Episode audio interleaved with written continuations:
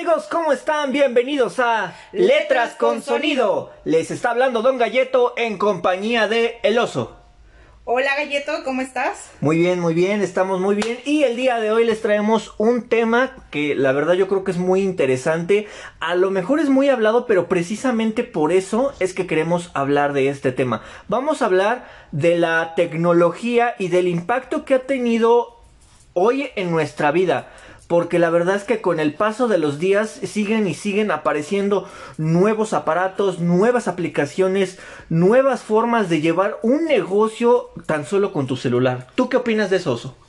Pues sí, creo que es un tema extenso y queda para mucho, pero en este episodio nos vamos a centrar de cómo nos afectó un antes y un después, porque nosotros somos generación Z, Ajá. somos millennials, o sea, nos tocó todavía ser millennials, y estamos entre esa línea de en el que hubo sí tecnología, pero no, no había como ahora. Entonces, ¿cuál fue el impacto entre nosotros? En nuestras vidas. Tal vez no tanto en de las demás personas. Ajá, ¿no? no, queremos generalizar. Vamos, saben que aquí damos nuestra opinión de cosas que hemos vivido nosotros, entonces vamos a enfocarnos cuál fue el antes y el después y cómo lo hemos vivido. ¿Tú te acuerdas cuál, o sea, que tú hayas dicho esto fue lo más tecnológico que vi. ¿Cuál fue tu, cuál es tu primer recuerdo de algo así súper tecnológico? Mi primer recuerdo de las cosas tecnológicas, yo creo que serían los, los CDs, o sea... ¿Los Disman o...? No, los CDs, o sea, el- en sí el disco, el, el CD, me parecía algo sorprendente. Sí, O sea, cuando se empezaban a usar los...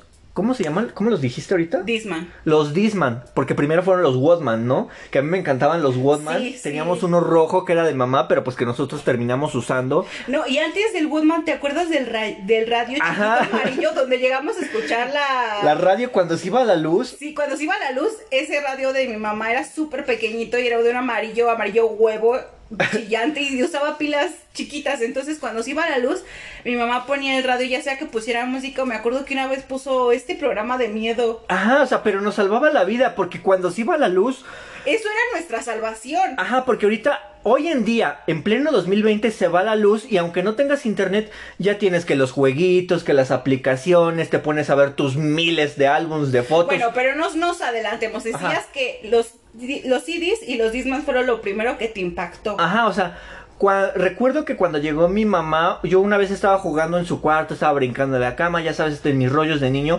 y ella llegó y me presentó nuestro primer DVD que habían sacado en Electra.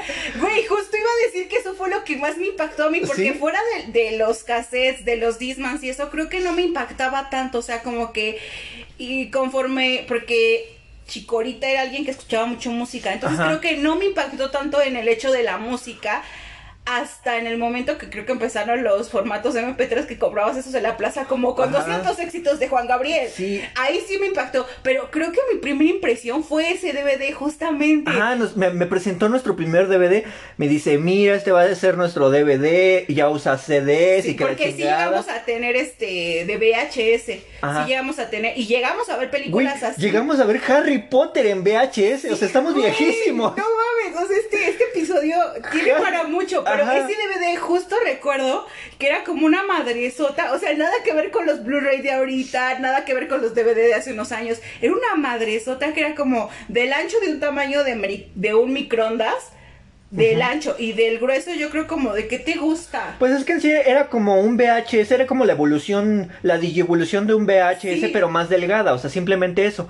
Y, y recuerdo que ese día me presentó también la primer película, que obviamente pues era pirata, que habían comprado para el DVD, o la verdad no me acuerdo. La cuestión es que me dice, mira, este es, eh, de hecho fue Rápidos y Furiosos, la primer película que yo vi en, en DVD, en CD. Y pirata. Ajá, me dice, mira, esta película está dividida en dos, o sea, no cabía. ¡Güey! Sí es cierto, estaban divididas en dos. Me dice, mira, la parte 1 de la película está en este disco. Cuando la termines y, quiera- y quieras ver la 2, pones este disco. Yo lo entendí perfectamente porque recuerdo que ese mismo día ella no recuerda dónde se fue y pues me dejó viendo la película. Cuando terminó la parte 1, pues puse el disco 2. O sea, wow, o sea, no cabían las películas. Y ahora ves en los puestos de piratería cinco películas en un solo CD, o sea, Sí, es increíble cómo ha avanzado todo esto. O sea, no, no, no, no sé qué tenga que ver en los discos y todo eso, por qué fue que avanzó, no tengo idea. Pero el impacto de eso fue increíble, o sea, tener un aparato, porque teníamos nuestras, nuestros VHS de Pooh, de... Oh, sí, güey, yo recuerdo que una vez le hice un berrinche a mi mamá para que me pusieran el VHS de Pooh ese que teníamos, pero no sé por qué no se veía, creo que nuestra videocasetera ya no servía o ya no funcionaba. Estaba viejísima. La cuestión es que no, se, no agarraba y pues yo estaba así de, no, pues yo lo quiero ver antes de dormir, ¿no? Pero sí, teníamos, tuvimos varios VHS, güey, el de ver en la Casa Azul, ¿te acuerdas? Sí, güey, y aparte el VHS lo tenías que regresar ya que acababa la película. ¿Te acuerdas que tenías como que regresarlo para que el sistema del VHS regresara toda la cinta por dentro Ajá. y volvieras a poder ver la película desde el principio? O sea, era impresionante. Y justo recuerdo que cuando, no me acuerdo si ya teníamos la tele. O llegó justo con el DVD, pero ¿te acuerdas que teníamos una tele que se le cambiaba con la mano? Ah, sí, pero esa la tuvimos mucho antes del DVD. pero justo también me acabo de acordar que fue como que una tele, no sé de cuántas pulgadas, de esas que son unas madresotas que traían todo el motor atrás. Sí. Y para mí fue muy impactante que tuvieran un control. De hecho, apenas nos deshicimos de esa tele. Esa tele yo le tenía mucho cariño. Porque cuando nos compraron la Family, otra cosa pirata que tuvimos, Sí. eh, la Family era esta consolita que te vendían en Tepito, que traía 100 juegos en una sola consolita. Family, ¿cuál era Ah, esa? de, de hecho, ni siquiera era la Family, porque sí hay una consolita de Nintendo que se llama Family, pero esa la vendieron en, en Japón, me parece. Esta se llamaba Family, pero no era la Family, o sea, era como un rectangulito, que a lo que ahora es como Xbox One S, pero este era un re- rectángulo negro con botones morados que tú le apretabas y prendía una luz roja. Que te, te lo compraron a ti como... Una computadora, sí Ajá, es que era como una computadora, pero realmente no era una computadora.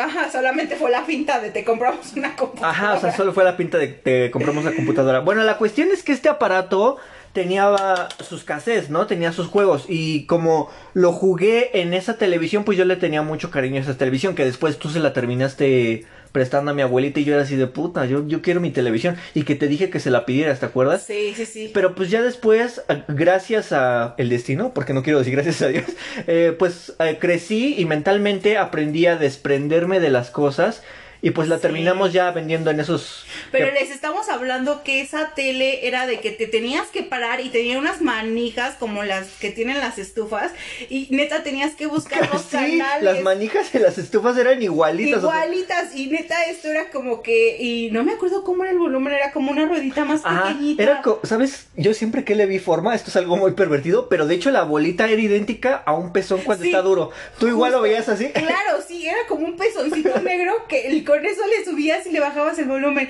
Era muy cagado y tenía muy pocos canales porque la señal pues era pésima. Ajá, o sea, de- solo era el 2, el 5 y si acaso el 9. Ajá, pero me acuerdo que tuvimos muchos, muchísimos años esa tele. Después vino la grande, que justo yo aluciné porque tenía el control, que con Chicorita valió mierda el control. Con Chicorita siempre valen los controles, ya sea que los desmadre o los pierda, Sí. pero así son las mamás, o sea, Sí. siempre pierden los controles. Pero era cañón, yo estaba impactada. Y luego justo llega el DVD y ya ver una película, aunque era por dos o tres discos, Ajá. era como impresionante para mí. Te juro que en ese momento mi mente no daba para más a lo que íbamos a llegar el día de hoy, 2020. Ujú. O sea, no daba para más. Para mí eso era como, wow. ¿Sabes de qué me estaba acordando el otro día? Una vez que estaba viendo Spider-Man, la primera película en la tele, vi que esta escena a donde a Peter Parker le muerde la araña, justo en, el, en el cuadro en el que la araña le muerde, en la, en la película que yo la vi que le estaban pasando en la tele, sí se ve cuando la araña la muerde. No sé si el, el CD que nosotros teníamos venía dañado precisamente porque era pirata, pero recuerdo que le teníamos que estar... le, le poníamos pausa Y le poníamos zoom. Ajá, le poníamos pausa y le poníamos un y le íbamos adelantando cuadro por cuadro hasta ver el momento en el que la araña mordía a Peter Parker. Porque les juro que en nuestro CD no se alcanzaba a ver eso. O sea, nosotros lo descubrimos porque una vez le pausamos justo cuando la araña le muerde y vimos este recuadro que se ve perfectamente, yo creo en un Blu-ray, donde la araña muerde a Peter Parker y nosotros Sí. nos quedamos así de wow. ¡Wow! Y lo hicimos muchas veces. Lo estuvimos regresando y regresando y regresando y regresando. Porque estábamos fascinados con, con la imagen, se veía muy real, ¿no? Y ahorita ya la Sí. ves y dices, qué chafa animación de una araña mordiendo a una persona. Pero en ese entonces era como que, wow, sí se veía súper increíble. Sí, y fue como largo ese tiempo de los DVDs, o sea, no fue como que ahorita inventan una cosa y al siguiente mes inventan otra, no, duró bastante tiempo los DVDs, que me, me acuerdo que, porque pues comprábamos películas piratas y tache, eso está mal, Películas piratas tache. O sea, ya lo entiendes a una edad madura, pero pues en ese tiempo no teníamos otra opción. Pasaron de películas piratas de dos discos a un disco. Y Mm. luego de ese disco pasaron a los que llamaban clones, que Ajá. según se veían mejor. Ajá, o sea, que era exactamente el clon del original, por eso se llamaban así. Ajá, ya no era como que de, de la sala del cine. Ajá. y- Si tú veías una película así y que tenía pintado en la pasta con un plumón clon, tú sabías que se iba a ver mejor. Ajá, que era de mejor calidad. Pero pues prácticamente tardó un poco es- esa transición. Y pues ya, yo me acuerdo mucho de tener eso como, wow, el DVD. Te juro que me acuerdo demasiado de, como del aparato. Y aparte era súper bueno aparato. Esos aparatos duraron muchísimo, Muchísimo. tiempo. De hecho, no me acuerdo qué le habrá pasado a ese DVD. Al primer DVD que tuvimos. De hecho, los DVDs como que sí duran si los cuidas. Bueno, cualquier aparato dura, pero a diferencia de los VHS, siento que los DVDs como que tenían una mejor calidad. Porque recuerdo que cuando fuimos a casa de allá de mi abuelita, tenían varios VHS, o sea, ahí como que botados. No sé si los descomponían o si los echaban a perder.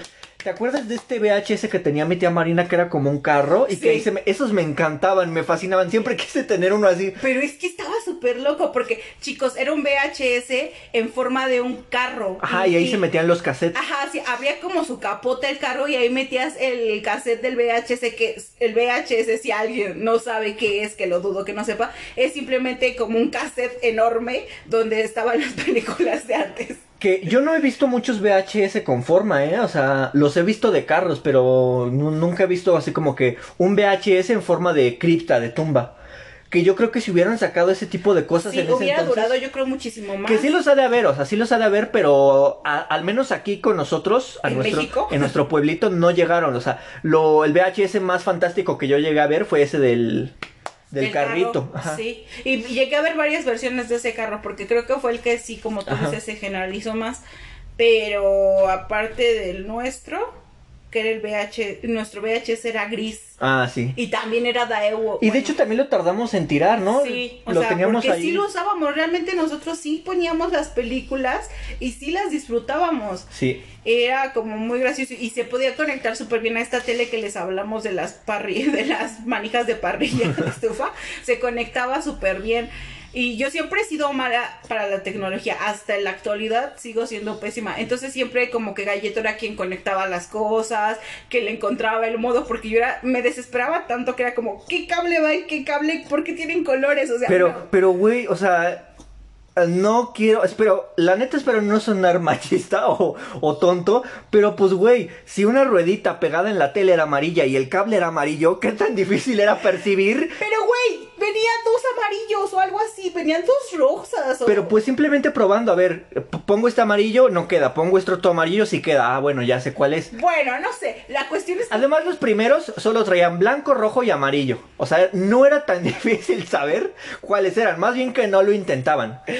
Bueno, sí, porque yo de verdad me desespero muy rápido, muy rápido con las cosas y... Ah, bueno, ahora ya leo más las instrucciones y todo eso. Lean sus instructivos de celulares y todo, chicos, porque es importante, por algo los Pero antes sí como que me tiraba lo pendejo y si no le entendía la primera, me yo me desafaba de eso. Háganlo ustedes, como quieran. Y al final de cuentas tú fuiste quien cada vez iba aprendiendo más del... por qué jugabas con la Compu Kid, por qué armabas lo del, lo del DVD y todo eso. Entonces como que yo me fui deshaciendo tanto de eso que el futuro pues no sabía bien qué hacer. Me acuerdo que hubo una ocasión que estaba yo solo en la casa cuando teníamos las dos teles y quería ver yo el DVD y entonces quise conectar los cables y no sé si no funcionaba el audio o seguía la pantalla azul que de verdad y estaba sola y, me tuve que quedar ahí sin poder ver la película porque yo no daba para más. Así de mal estaba yo en la tecnología chicos. Pero bueno, dejando de lado lo de los CDs y lo de los VHS, ¿qué sería lo segundo que tú dirías que fue lo más tecnológico que llegaste a conocer? Así de wow, o sea que... híjoles pues yo creo que me impactaron mucho las pantallas planas ¿Sí? cuando fue su momento, porque hubo un momento de fiebre de pantallas, de pantallas, o sea, que seguían estando las teles grandes, pero todos era como, ay, ya tienes, ya viste las pantallas. Ajá, o sea, ya tener tu pantalla era como que ya dar el siguiente paso, ¿no? Sí. Cosa que nosotros no hicimos hasta hace poco tiempo. Ajá, hasta hace un par de años. Sí. Que yo, yo realmente, yo en la actualidad ya no veo televisión. Veo películas, veo Netflix, pero así de ver un programa de televisión de tele abierta, no, ya no. Ajá. O sea, Llega el momento en el que entiendes que es telebasura. que es telebasura, que solo te quieren vender.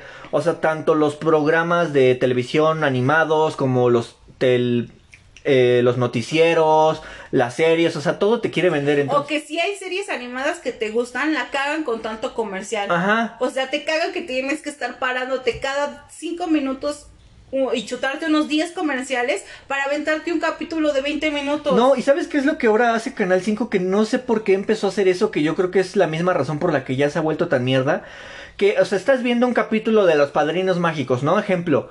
Y Timmy está tratando de deshacer un deseo y, y aparece un comercial. Y cuando aparece el comercial ya va en otra parte del episodio que ya no tiene nada que ver. O sea, como que según ellos van acortando partes del episodio que no sirven, pero realmente se saltan un chiste muy divertido del que tú te acordabas y dices, ah, no mames, ya cortaron lo más chingón. Aparte que la tele censura muchísimo. Ajá, entonces- Y ellos piensan que con censurar se están ahorrando como problemas y cosas así, cuando realmente forman aún más problemas. Porque lo que hace uno es irlo a buscar a otros lados y a lo mejor encontrarse con cosas que sí no deberíamos de ver. Exactamente. Y bueno, eh, te decía lo de las pantallas.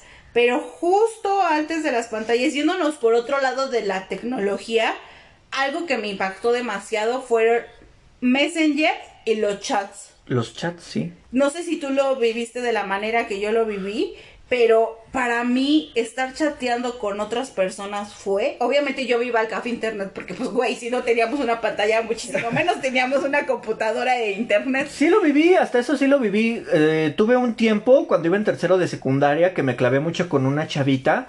Y recuerdo que en ese entonces mm, lo mucho que nos llegaban a dar para gastar eran 20 pesos.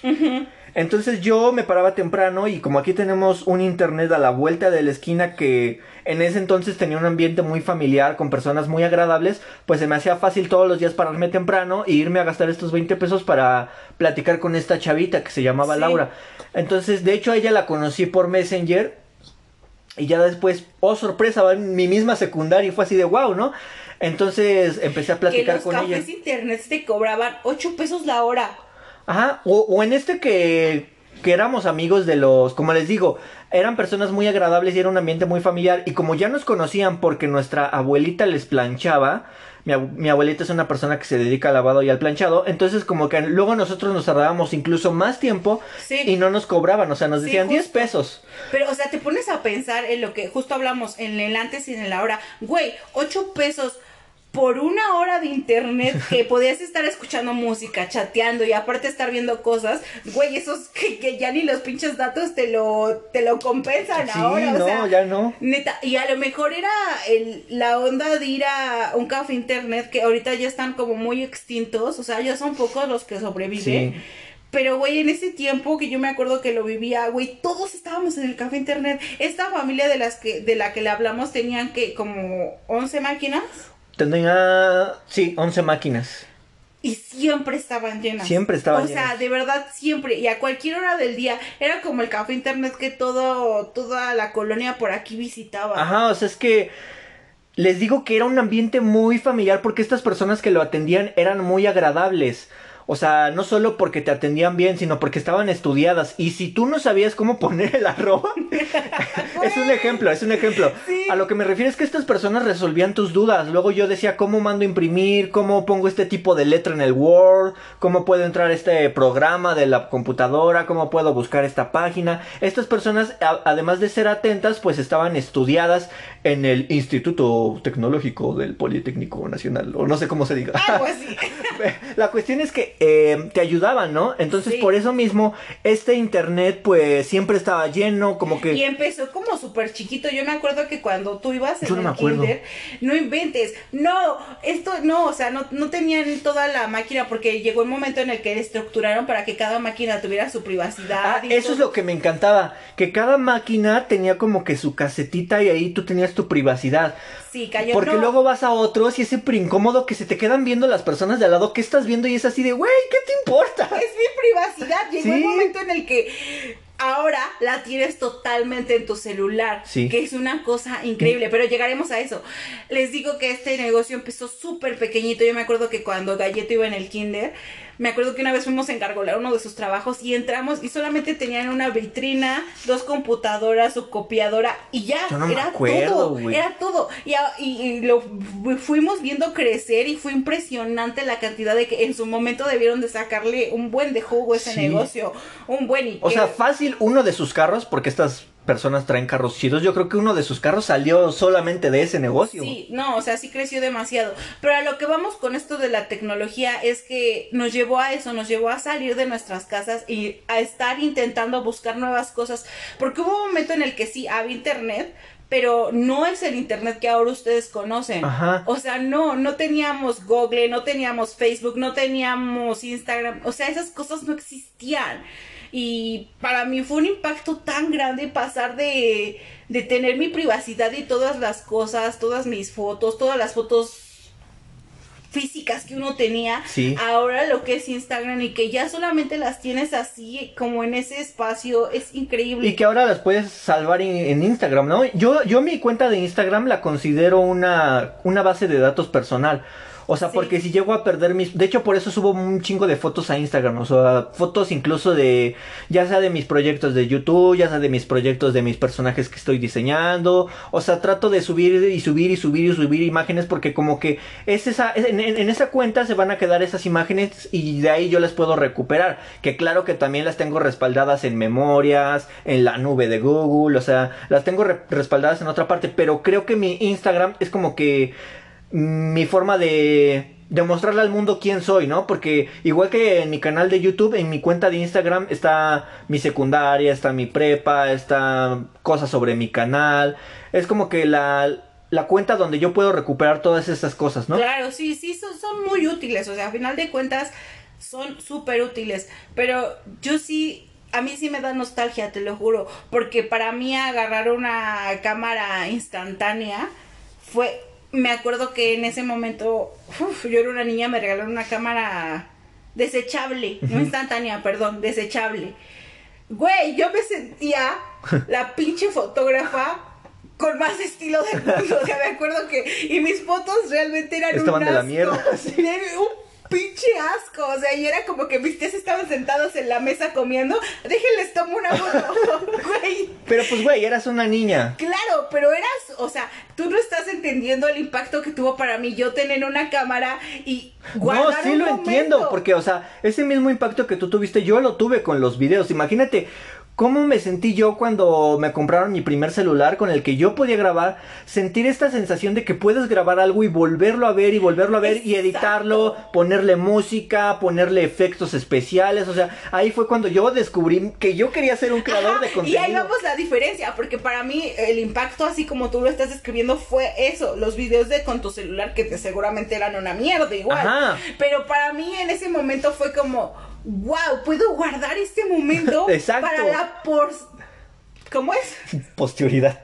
posteridad. Eso. Este, o sea, fue increíble y ese día te juro que yo me puse a lanzar y tengo, yo creo que han de quedar ahí algunas fotos que hasta el cerro le tomé y ni siquiera tenía zoom ni nada, o sea, eran como, y yo estaba súper feliz, ¿sabes? Y yo moría porque se revelaran esas fotos, porque tenías que ir a un fotoestudio, llevar tu rollo, que el chavo que trabajaba en el fotoestudio lo sacara, se pusiera a revelar las fotos, luego te tardaban como una semana o algo así. imagínate qué incómodo era eso de que Que vieran tus fotos. tener que llevar las fotos de tus vacaciones y qué tal si salió una ojete y que las vieran nuestras personas.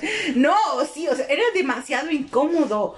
Y, y te imaginas las personas, o sea, nosotros lo vemos como súper normal, pero te imaginas las personas que lo llegaron a hacer con cosas feas y que a lo mejor no podían revelarlas y tuvieron que aprender o cosas así. O sea, es súper increíble la facilidad con la que ahora tienen acceso a muchísimas cosas. Así es, chicos, porque antes no, no teníamos facilidad de tener tantas fotos en nuestro celular, ni de estar haciendo el, ¿cómo se llama? El del TikTok que ahorita traen, el de yo nunca nunca versión este fotografías. Yo nunca nunca me tomé una fotografía desnudo. Yo nunca nunca le tomé fotografía a mi perro comiendo cereal. Yo nunca nunca eh, le tomé foto a mi prima besando a su novio. ¡Uh! Pero bueno. Sí, o sea, no tenías esas facilidades. Y yo te juro que ir a recoger mi sobre de mis fotos Kodak y ver las, el resultado que había hecho. Y neta, yo estaba tan alucinada. O sea, yo creo que en ese momento fue como, güey, si voy a ser la mejor fotógrafa de México. Y eran un asco, se los juro. Si llego a encontrar unas, lo subo al Instagram, pero de verdad eran un asco. Y para mí fue increíble. Entonces, como que ese también, ese recuerdo es mucho. Y tengo esa nostalgia. Y creo que algunas generaciones ya no van a poder vivir eso. Y me duele. No, y aparte, los café internet, como tú lo mencionabas, o sea, son parte de nuestra generación. O sea, son algo importante. Porque, por ejemplo, hubo una generación que tuvo la la oportunidad de tener estas como cinetecas, ¿no? Donde la gente se reunía a ver películas y así, las discotecas y así, o sea, como que cada generación ha tenido su... Sus ventajas que nosotros, algunos desearíamos y ya no están. Sus lugares para reunirse, yo quería decir, maestra. Por ejemplo, yo cuando iba a café internet conocía personas que de repente me decían, ah, ¿cómo pongo el arroba? y, ya, y, ya, yo les decía. Clásico. Ajá, y así empezabas a conocer a alguien y después ya te lo encontrabas ahí. Y había café internet, que de hecho, porque así se llamaban, porque servían, servían café, ¿no? Café gratis. Café gratis, si te comprabas tus dos horas de, de internet. Después había unos donde te vendían maruchan, coca, te vendían papitas, dulces, o sea. Sí, o sea, se convirtió en un negocio. En un lugar donde tú. ¡Espérame! a lo que yo voy es que yo llegué a ir a varios café internet, no solo este que tenemos aquí, por la convivencia, ¿sabes? O sea, por, por el ambiente. Había uno por el parque que tenemos aquí cerquita de nuestra casa, que era un café internet, pero también era un centro recreativo de consolas de Xbox. Mm. Que ya no es lo mismo un centro recreativo con arcades de maquinitas. O sea, este era ya donde un güey tenía sus consolas de Xbox puestas en pantallas gigantescas.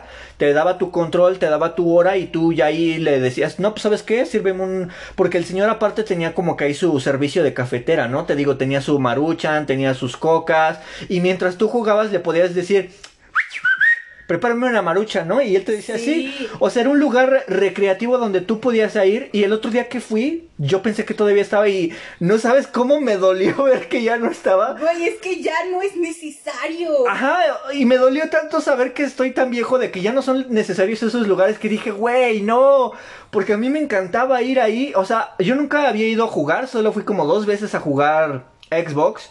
Pero a veces iba al café internet y mientras cargaba cuando iniciaba sesión o cuando estaba editando un video para mi canal de YouTube, mientras cargaba el video, mientras se renderizaba, yo me ponía a ver a cómo jugaban los chicos, ¿sabes? Y a ellos no les incomodaba porque te digo que el ambiente pues ya estaba predeterminado a que todos conviviéramos.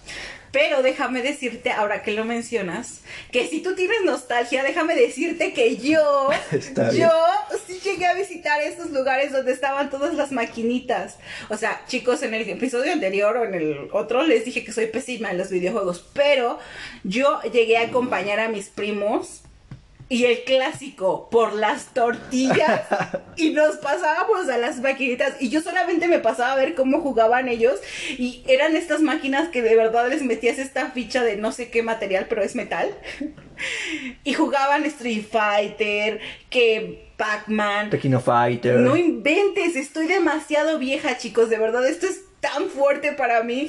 o sea, porque ustedes lo escucharán y se van a reír y van a decir, pero yo sí tuve esta oportunidad de tener estas experiencias y de ahí nos pasábamos que a comprar que el chicharrón preparado, que las cazuelitas, que nos vendían las paletas a 10 centavos, 50 centavos. O sea, no son cosas que de verdad me duele que las generaciones ya no las vayan a pasar. Sí que van a tener nuevas experiencias y... Pero ya no son lo mismo, porque era un momento glorioso ese el que tú mencionas, o sea, Hoy en día ya te puedes, con tu teléfono inteligente, instalar un emulador donde están todos esos juegos que ya mencionamos, Pac-Man, Tekken Fighter, Street Fighter, Mario.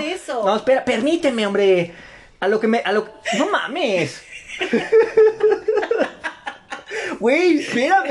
Es que me acuerdo de tantas cosas en pero, el momento. Pero yo te quiero explicar algo. O sea, las generaciones no van a entender la emoción del momento que tú estás explicando porque ya se pueden instalar un emulador. Antes, como tú dices, tenías que esperar a que tu mamá te mandara por las tortillas, chingarte un peso de tortillas y decir, este es el momento en el que hoy volveré a intentar vencer a Rugal, ¿sabes? O sea, hoy voy, esta es mi ficha, este, este, con este peso voy a librar una gran batalla. Tal vez no gane, pero lo voy a intentar. Y ahí estabas jugando, intentando vencer a, a, los bosses de los videojuegos que antes jugaban en estas arcades. Entonces, estas generaciones ya no van a saber lo importante que era chingarte un peso de las tortillas para tratar de vencer a ese villano. O sea, no, no saben lo que era esa emoción de ir a las tortillas y tratar de vencer a este villano. Porque ahora ya te puedes instalar, como te digo, un emulador y ya te pones los juegos. Ya no es como que, o sea, sí lo terminas, pero ya no tienes esa emoción de un niño que quería vengar a sus antepasados. Ahora sí, puedes continuar. Iba a decir que no justamente eso, no solamente lo puedes instalar, sino que si quieres jugar con alguien, igual ya es en línea. O sea, en ese momento era como que tú tenías toda la adrenalina y de verdad si estabas jugando y llevabas una buena racha, porque este primo que les comento era bueno, era muy bueno en los videojuegos. Entonces llegó a tener buenas rachas que incluso los que no estaban jugando se juntaban y se hacían bolita atrás y se ponían a ver la pelea que estaba haciendo. así como en las películas lo muestran. Exacto, y era tan emocionante porque aunque no te conocieran ni nada, te la estabas rifando y todos se quedaban a ver si de verdad le ganabas. Y güey, si le ganaba era un pinche festejo que no tienes ni una puta idea. Güey, todos iban a festejar de pedos con los Pau Pau. O sea, si, si ese güey vencía a todos decían, ¿saben qué? Jalamos por los Pau Pau y nos emborrachamos. Y aparte te, te, ganabas un respeto de esas personas. Era como, güey, es el güey que le ganó. Ese, ese, el puntaje más alto es él. Es, él. Yo lo conozco. Chicos, vamos a un corte comercial porque esto es demasiado. ¿Quieres probar un delicioso pastelito relleno de chocolate cremosito? Compra Twinkies de Wonder para que vayas y te diviertas con este divertido pastelito y todos tus amigos. Regresamos de este corte comercial y nos estábamos ya alterando un poquito, pero ahorita ya respiramos. Oso continúa con el tema. Pero pues bueno, ya hay que deslindarnos de las arcades y de eso. Tú mencionabas que eh, los café internet, ¿no? Bueno, que el Messenger y todo eso fue lo segundo más tecnológico que te llegó a impactar. Después de eso, ¿qué fue? Cuéntanos. Después de esos, ah, pues chicos, para que vean, yo estuve Messenger y justo en esa época empezó Hi-Fi. Ah, sí, cabrón. Güey, si tuviste Hi-Fi, sabes lo que era sentirse un editor de página, porque le podías poner fondo, le podías poner una música que justo cuando entraras al perfil de ese usuario estuviera sonando la canción que él haya escogido y ponías tus fotos, todas estas, estaba la de la versión emo que te tirabas desde arriba del celular y mirando hacia abajo, todos tuvimos esa foto, bueno, los de mi época, porque me estaba acordando que soy tan vieja chicos, tan vieja, que yo llegué a usar disquete. Así ah, de fácil. también. Güey, pero ya, a ver, te reto a que encuentres en una papelería donde te vendan un disquete. Ah, no, pues de eso no se trata, estoy diciendo que yo también. bueno, entonces pasó Hi-Fi que duró, pues tuvo un lapso pequeñín, porque justo en el 2008, entre esta cosa que nunca, nunca pensamos que nos fuera a cambiar la vida de esta manera. Entra Facebook. Que vino a tumbar Hi-Fi bien cabrón. Y hasta Messenger. No nos lo esperábamos, pero tiempo después Messenger valió caca. Ajá. Porque en Messenger lo que tenía era que tú aparecías conectado y veías todas las personas que aparecían conectadas y pum, le mandabas un chat. Hola, ¿cómo estás? ¿Qué estás haciendo? Y era la amiga que habías visto en la secundaria como dos horas antes. güey, ya acabaste la tarea de mate. Y eso era lo que era Messenger, estar como mensajeando y tenía esto que era como el vibrador, que si no te contestaba, güey. Zumbido. ¿Qué pedo? Perdón. El zumbido que si no te contestaban podías mandar creo que tres seguidos y ya después te lo... Como dos, creo, ya después ya no te dejaban. Tenía que contestarte a la otra persona. Porque si era muy molesto, o sea, de verdad sí, era hartante. Entonces, eso tenía Messenger. Llega Facebook y te ofrece la, lo mismo, poder hablar con otra persona porque estaba el chat y aparte tenías un muro. Ajá, que era como la portada de un libro y en la foto de perfil aparecía tu cara, cara, libro. y para los que nos estén escuchando y hayan visto la primera versión de Facebook, que yo creo que la mayoría porque ya fue algo que sí ya venían con las generaciones más pequeñas, entonces era este Facebook que entrabas y en tu inicio había como unos mosaicos que lo podías llenar como de tus fotos destacadas. Ajá, que de hecho luego había personas que hacían cosas chidas, que subían así fotos cortadas y ya cuando las subían todos, en la línea de fotos se veía la foto completa. Ajá, O sea, hacían cosas bien creativas. O sea, la gente siempre cuando llega algo nuevo comienza a, a soltar su creatividad. Pero fue que llegó esta plataforma y empezó y empezó y, y luego eh, entraron como la publicidad. Antes no había tanto publicidad como ahora. Y me acuerdo que en su momento cuando salió Candy Crush Ajá, sí. fue un boom, De publicidad horrible. pero cañón, o sea, te llenaban de Candy No sé si, si el socio de Facebook hizo un contrato enorme con ellos o qué, porque te salía toda la publicidad y era hartante que mucha gente sí se enganchó a este Y te juego. mandaban notificaciones así de fulanito de tal te invitó a que le mandes 10 diamantes. Y yo la primera vez que vi esa notificación, o bueno, notificaciones así, no exactamente de diamantes, pero decía, fulanito de tal quiere que le mandes cosa tal, ¿no? Y yo decía, ¿qué pedo? Pues de dónde la saco, ¿qué o cómo, güey? Y entonces en este tiempo seguíamos yendo al café internet y tú entrabas a tu Facebook, que mucho, mucho, había como problema entre la contraseña y tu Messenger, porque empezaron por Messenger y Yahoo, que tenías que meter tu Messenger o Yahoo y tu contraseña, y hubo muchos perfiles que se perdieron porque olvidaba la contraseña Ajá. o X cosa. Yo por suerte, la primera que hice es con la que sigo hasta el momento. Yo también tenía mi primer cuenta, sí, la primer primer cuenta de Facebook que tenía, todavía la tenía hace unos meses, e incluso todavía se escribía con live.com.mx, o sea, imagínate. Sí, el mío es igual todavía de live.com. .com.mx, pero ya la perdí porque a Facebook no le gustan los comentarios racistas y me cerró la cuenta. Pues sí, yo desde el 2008 a- a- hasta actualmente sigue siendo la misma cuenta. Obviamente pasó de, de evolución, de evolución, porque al principio me daba mucho estrés como de estar pasando mis imágenes, lo tenías que pasar al escritorio y del escritorio luego lo tenías que subir a tu Facebook, o sea, era un show. Ahora tenemos la facilidad de que con tu celular, boom, boom, boom, y lo subes. Sí, o y sea- está así súper fácil. Antes si querías poner una imagen de perfil de... Ya ves que hay cuentas falsas de violadores que ponen imágenes de perfil de Ferraris. Ajá. O sea, el violador tenía que ir a un café internet, meterse al escritorio, meterse al buscador, buscar la imagen, guardarla al escritorio y ponerla en el perfil. Ahora no. Ahora te tienes que comprar el Ferrari, tomarle la foto y ponerla en el perfil.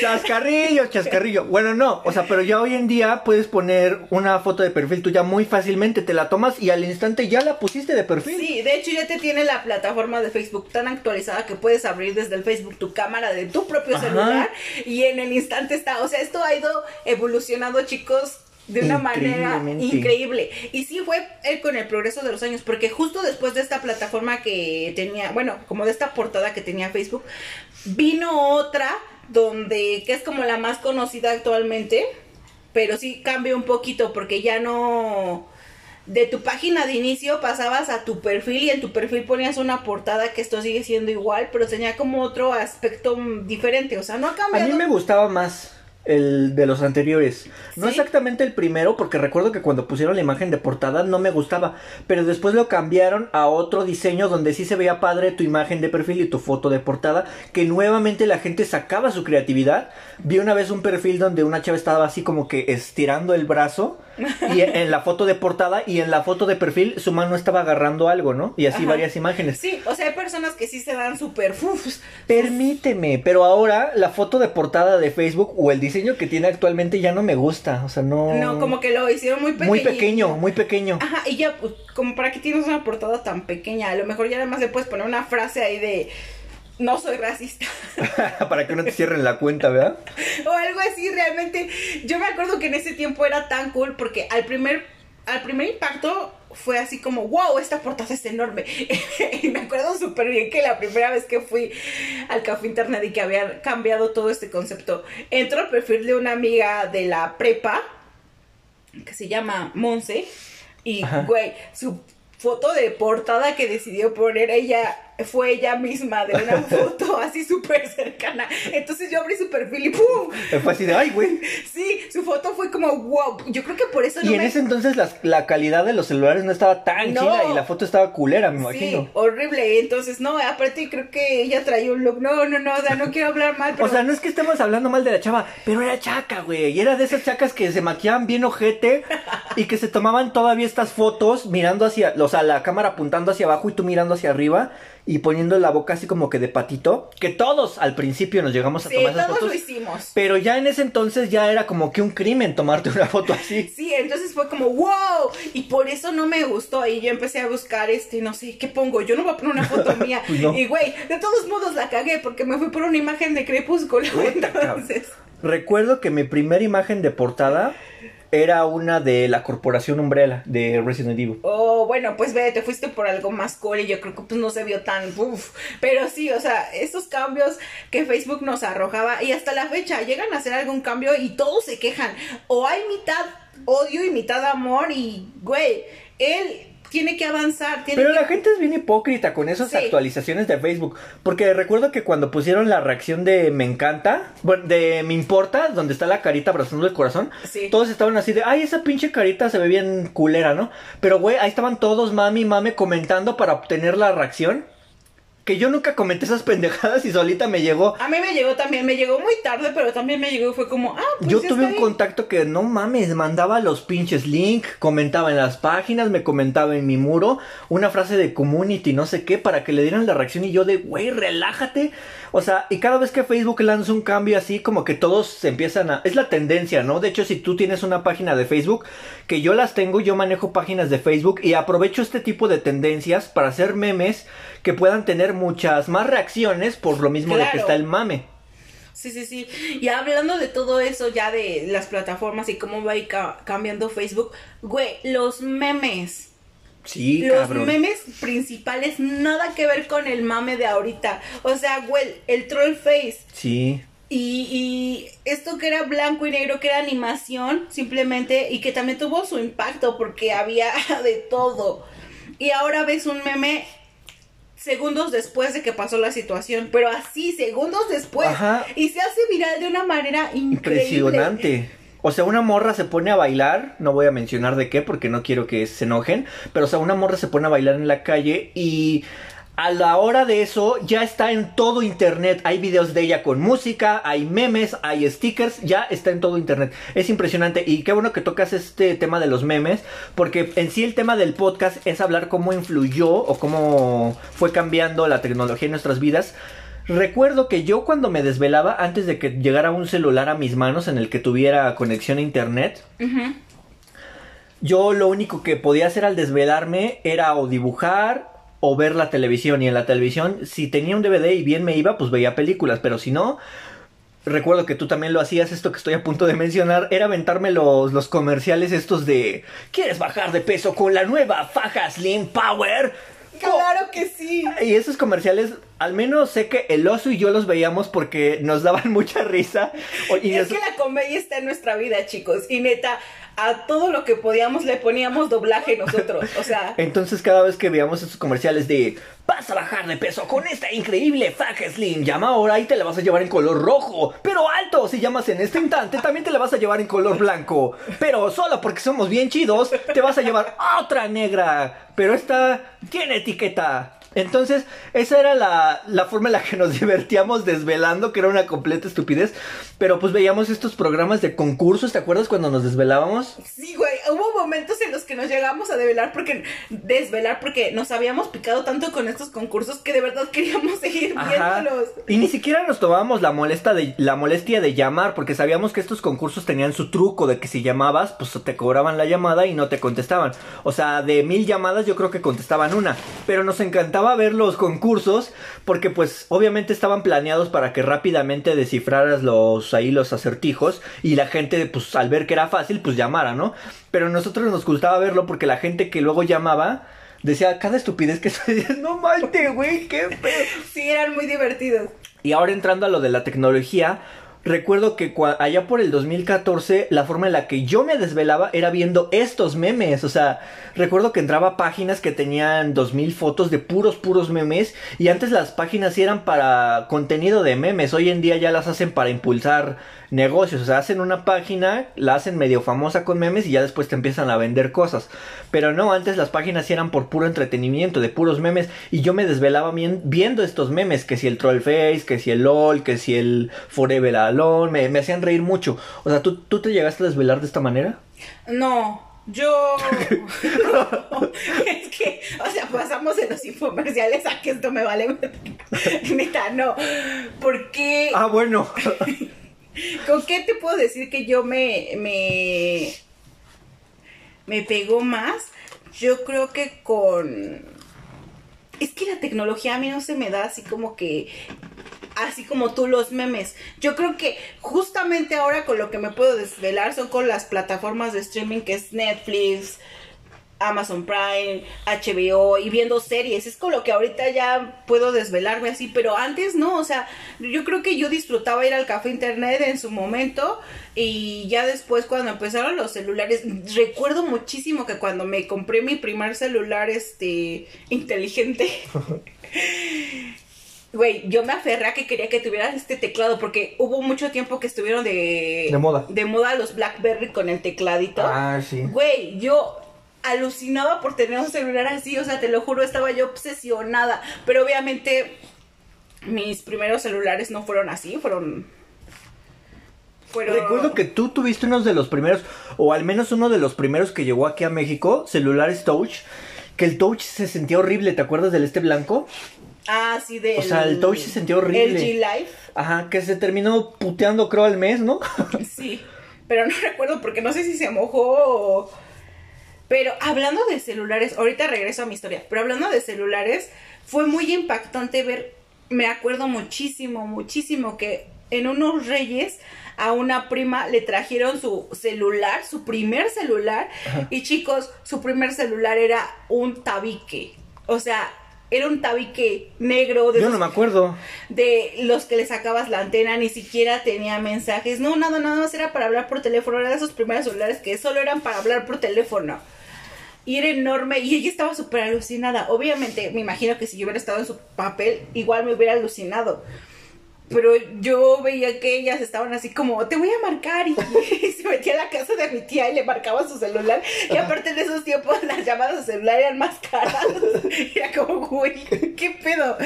Y después Chicorita tuvo un celular dorado.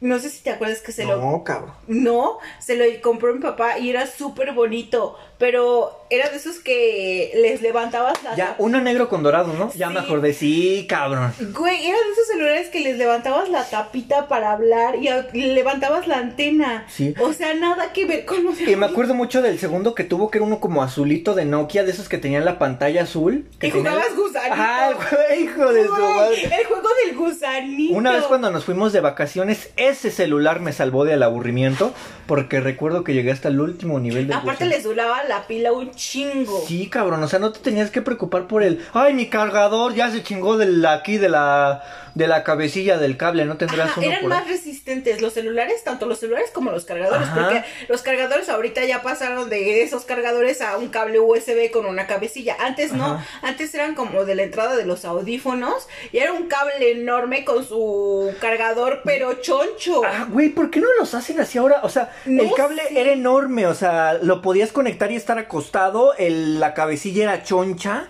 Pesaba. O- aguantaba, aguantaba si no había los donde lo, putas. lo conectaras bien, se caía la cabecilla. Y justo me acuerdo mucho de esos celulares porque pues yo viví todo el proceso de evolución.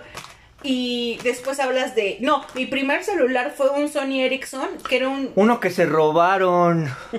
No vamos a decir quién, pero tache. Y pues tuve ese Sony Ericsson que era... eh, seguía siendo un tabique, chicos, pero más chiquito. Y lo increíble aquí de ese Sony Ericsson era que le podías poner imágenes a tu pantalla. Era lo Ah, más, sí. era lo más wow, porque ya tu fondo de pantalla podía tener una fotito que tenías que descargar de internet, que la tenías que pasar al escritorio y del escritorio tenías que conectar tu USB para pasarlo. Al celular. Al y el cel- celular, irte a las opciones que los papás no lo sabían hacer y poner tu imagen de Taz. bueno, es que cuando yo iba en la secundaria, todos los pendejos ponían su pinche Taz vestido de cholo. O su Bob Esponja vestido de cholo. Esas, esas eran sus imágenes de perfil. En cambio, yo tenía la bellísima Ada Wong en mi celular. Bueno, pues pasaba esto y existía el infrarrojo. Si querías güey. una canción Ajá. o una imagen, tenías que juntar tus celulares que estuvieran en contacto para que tú mandaras con tu Bluetooth, no, No, tu- con el infrarrojo. Con el infrarrojo tenías que, este, Pasar la información. ah, pero tenías que prender tu infrarrojo Ah, sí. y, güey, esto se tardaba, ¿qué? ¿Qué te gusta? ¿Un minuto? Ajá. Más de un minuto. Era una canción, olvídate, ¿eh? O sea, Recuerdo que ese Sony Ericsson que tú tuviste solo tenía infrarrojo, que después salió la generación siguiente y me lo compró mi papá a mí, el Sony Ericsson rojo. Rojo. Ajá, y este ya traía el infrarrojo y el Bluetooth, o sea, traía los dos. y, tenía cámara. Ajá, y el tuyo también tenía cámara porque... O sea, sí, pero Pero se lo robaron. Y aparte, yo no les. O sea, güey, sí, tenía cámara, pero yo no me aluciné. Y fíjate, me aluciné con la cámara desechable, pero no me aluciné con un teléfono con cámara. Para mí, lo, lo más genial era que podía poner los fondos de Mila Jovovich. Ajá. En mi celular, porque era lo que yo ponía, sus fotos que iba a descargar al internet porque estaba obsesionada con ella, y la música, que podía haber música en mi Mm. celular, eso era Sí, lo que a mí cabrón. más me, me volaba la cabeza. A lo mejor tú poder grabar fue como tu pum, pero para mí tener música en mi celular fue como wow. Y ese celular se me, se me bloqueó el chip, no sé qué. Entonces lo guardé en mi casa y me lo robaron. Se lo robaron. Después de ese viene justo el que tú me habías dicho, el LG Live, que es Ajá, blanco. el blanco. Y lo subías y tenía su tecladito y aparte era touch, pero el touch se sentía del asco, o sea, de verdad fueron, fue un equipo que yo creo en el mercado duró nada porque Sí, yo ya no lo volví a ver, o sea, les digo que el touch se sentía súper ojete porque era de que le apretabas y vibraba la pantalla. Y aparte las únicas teclas de touch que tenía era la de seguir y la de regresar. Las otras sí eran teclas de teclado, de subir el volumen y bajar y para prenderlo. O sea, yo creo que ellos mismos sabían que el touch estaba tan mierda que dijeron, Sí. no, no hay que ponerlo en todas las teclas, mi hermano, porque... justo, ajá, y justo también se madrió como tú dices. Después de ese, ¿qué pasó? Ah, pues tuve un Nokia, un bendito Nokia que me traspasó mi papá, Ah, sí, el rojo, ¿no? el rojo con negro, y ese celular aguantó, chicos, Güey, ese celular me encantaba porque ¿te acuerdas las luces rojas que tenía de los lados? Estaba hermoso ese celular. hermoso. No, y aparte aguantó, pero desmadre tan tras desmadre. O sea, te lo juro, le duraba un chingo la pila, se caía, le, le- creo que lo mojé. O sea, era indestructible. ¿Qué le pasó a ese? Ya cuando dejó de funcionar, pero dio de sí cuando se cayó una vez y se le desprendió toda la pantalla. Y aún así todavía prendía, ¿eh? Pero lo que ya no se podían era mandar mensajes cuando justo estaba entrando WhatsApp. Ah, güey, ese celular está hermoso. Hermoso. Recuerdo que una vez mi papá, antes de que te lo regalara, me lo prestó. Bueno, me lo prestaba para jugar estos dos jueguitos que yo amaba, que creo que ya están hasta disponibles para consolas, pero en ese entonces salieron para celular. Este de la bolita roja que brincaba. Era así como que un mundo verdoso en Mario Bros. y la abuelita tenía sus ojos en fin, nos interrumpieron, pero bueno, estábamos en que tú tuviste un celular que te regaló papá, que estaba muy chido. Yo iba a decir algo muy relevante sobre unos jueguitos. Pero bueno, después de ese celular, ¿qué, f- qué fue lo más tecnológico que tú conociste, mi oso? Mm, Después de ese celular, bueno, pues te digo, estaban los BlackBerry, llegó el celular que tuve de tecladito, también Nokia, también me duró bastante. De hecho, ahí instalé WhatsApp y era muy random porque se veían los WhatsApps, pero pues güey, tenía una mini pantallita con una calidad muy mala. Oye, y, y por cierto, este tema de- del podcast es de cómo la tecnología fue este, cambiando nuestras vidas. Aquí que mencionas lo del WhatsApp, podemos decir que ha cambiado mucho nuestra forma de comunicarnos, ¿no? Sí, antes eran los mensajes de texto. O sea, a un chascarrillo que a mí siempre me da mucha risa, o bueno, algo que me parece muy gracioso, es esto de que antes, no sé, por ejemplo, cuando ibas a trabajar, le podías mentir al jefe así de, no, pues sí llegué temprano, ¿no? O sea, tal vez él llegaba después, o sea, el jefe llegaba después y tú llegabas tarde, pero no, el jefe no se enteraba porque pues no sabía, no tenía forma de enterarse que tú había llegado tarde, ¿no? Pero ahora ya está la de que, pues mándame la foto cuando llegues. Justo, sí. Y en el WhatsApp, o sea, ya, ya es súper fácil mandar una foto. Entonces ya te ponen estas reglas. De hecho, cuando yo estuve trabajando en uno de mis tantos empleos, nos decían que nos teníamos que reportar al llegar, ¿no? Entonces era así de reportarte. Y si te reportabas antes de llegar a la entrada, ellos lo sabían, porque pues ya sabían que tú te chingabas el wifi de, de ahí de ellos. Entonces cuando tú llegabas al local, ellos veían tu hora de conexión y todo ese tipo de cosas las checaban, ¿no? Entonces, aplicaciones como WhatsApp eh, cambiaron todo eso, ¿no? Ahora la forma en la que tú te reportas al trabajo, la forma en la que te comunicas con tus familiares, ya obtener la foto de un documento es súper fácil, ¿no? O sea... Sí, el escaneo. Porque antes, por ejemplo, haz de cuenta que tú ibas al IMSS, ¿no? Supongamos, y te faltaba un... te faltaba un documento, ¿no? Ajá. Y tú decías, puta madre, cabrón, me tengo que regresar.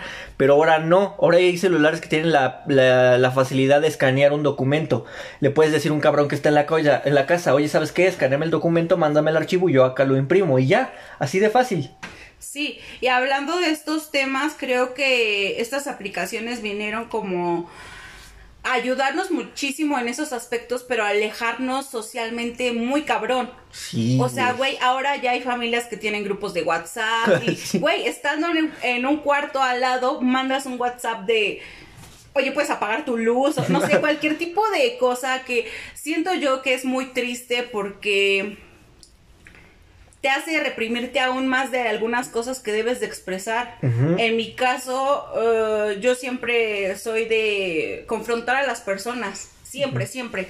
Entonces, cuando empezó esto de WhatsApp, eh, me era más fácil mandarle un mensaje a mi mamá ya que iba camino al trabajo de, oye, perdóname, estaba de mal humor, bla, bla, bla.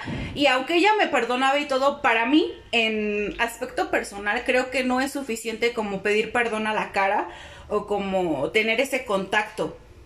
Entonces, sí son aplicaciones muy buenas, pero también cuánta gente no se ha vuelto tóxica con que si estás en línea, la última vez que te conectaste, que porque ya no tienes las palomitas azules, que porque no tienes foto. O sea, güey, si no tienes foto de perfil, te arman un pedo y no solamente parejas, amigos, familiares, hasta del trabajo. Oye, ¿por qué no tienes foto? Y es como, güey, o sea, es tan necesario tener una foto personal ya en tu WhatsApp que, no sé, para mí es peligroso y aparte de peligroso, es innecesario, o sea, como que te exige algo la sociedad y no me gusta, o sea, lo uso, de hecho ahorita en mi estado de WhatsApp digo, no quiero hablar, uso esta madre por trabajo, ese es mi estado de WhatsApp. ¿Por qué? Porque no soy de estar contestando mensajes de, ay, ¿cómo estás? O ¿cómo amaneciste? O bla, bla, bla, bla, bla. Ni con familia. Incluso mi mamá se llega a enojar porque es como, ¿por qué no me contestaste cuando me escribe algo? Y es como, sí, sí ubicas que estoy trabajando, a lo mejor pues nada más abro el mensaje y lo veo si es algo relevante, pues claro que contestas, pero si es como, ah, ya llegué o cosas así, a mí me da frustración estar contestando todas esas cosas y la gente se molesta. Es como que de verdad le dieron tanto sentido a su vida en esos mensajes, en esas fotos. En esas palomitas azules. O pones un estado de WhatsApp o puro mame y es como, ay, güey, ¿qué te pasa? O eso que como que le dan demasiada importancia. No eres la persona de un estado, no eres la persona de una foto, a lo mejor es tu estado, de, tu estado de ánimo en ese momento o el mame que quieres hacer, pero le dan demasiada importancia y creo que te vuelves adicto. Justo hace unos días veía una chica de España que estaba haciendo un live y ella hablaba de cómo nos hemos hecho el hábito de llevarnos el celular al baño. Y que literal, ya no solamente vas y cagas o orinas, sino que aparte de eso estás ahí y a lo mejor ya hiciste tus necesidades y sigues ahí en el celular sentado. y eso es tan dañino, dañino para tu mente y tu físico que no lo, no lo o sea, no lo vemos en ese momento, sino con el paso del tiempo. Y es malo, y esos hábitos hay que intentar quitarlos. Por lo menos yo estoy como tratando de ya no llevarme el teléfono al baño, porque todos lo hacemos, seamos sinceros. Aparte que es algo antihigiénico. Todas las partículas de heces y todo eso están en el aire, y muchísimo menos, muchísimo más cuando estás en el momento. No, sí, o sea, es algo muy antihigiénico, como tú lo dices, porque tu celular está en contacto con tus manos todo el tiempo y ponle tú que vienes en el transporte, agarras los tubos, agarras el celular, después te vas al baño y y todas esas bacterias. Ajá, suponga, cualquiera diría, no, pues ya las traes en las manos, ¿no? Pero supongamos que llegaste y te lavaste las manos, ok, correcto, ya te quitaste las bacterias que traías de agarrar el tubo del transporte. Pero vuelves a agarrar el celular y el celular trae otra vez esas bacterias y te limpias el fundillo, entonces ahí está lo malo, ¿no? Sí, y se ha hecho muy, muy como hábito esto. Es, es un mal hábito llevarse el teléfono al celular. Yo actualmente lo sigo haciendo, no te voy a mentir pero hasta eso es porque yo me tardo muchísimo, entonces a veces yo soy de las personas que tiene ese grave problema de que se tarda mucho en el baño y a veces es tan tedioso que dices, puta, cabrón, si yo ¿Qué hago? Pero antes de los celulares, ¿qué había? Había revistas, había... Leías el champú, leías las letritas chiquitas del champú. Sí, o sea... O seguías a la hormiga que iba caminando en la pared ahí de, hija de eso. Sí, o sea, son cosas que uno no se pone ahí a pensar porque ya tiene tiempo de esas situaciones, pero son cosas reales. Sí, cabrón. Y bueno, regresando a lo de los celulares, pues ya después empezaron a salir todos los de pantalla touch, que ya era toda la pantalla completa. Y pues ya de ahí realmente solamente es como que generación tras generación y saca los celulares súper rápidos. Y para mí cada celular que van sacando es más desechable.